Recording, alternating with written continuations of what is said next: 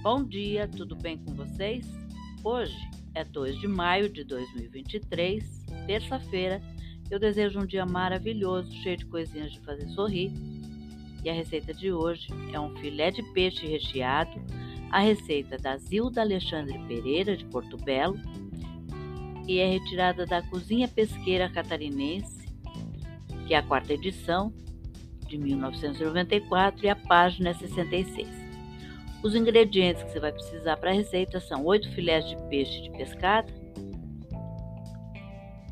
a pescada da sua preferência, sal e pimenta a gosto, duas cenouras raladas, duas colheres de sopa de salsa picada, um pimentão vermelho picado, 7 colheres de sopa de azeite, 6 fatias de pão cortado em quadradinhos, uma cebola média picada. O modo de preparar: Tempere os filés com sal e pimenta. Misture as cenouras, a salsa, o pimentão, o azeite, o pão e a cebola. Mexa bem e tempere a gosto. Espalhe essa mistura sobre os filés de peixe e enrole começando com o lado mais estreito.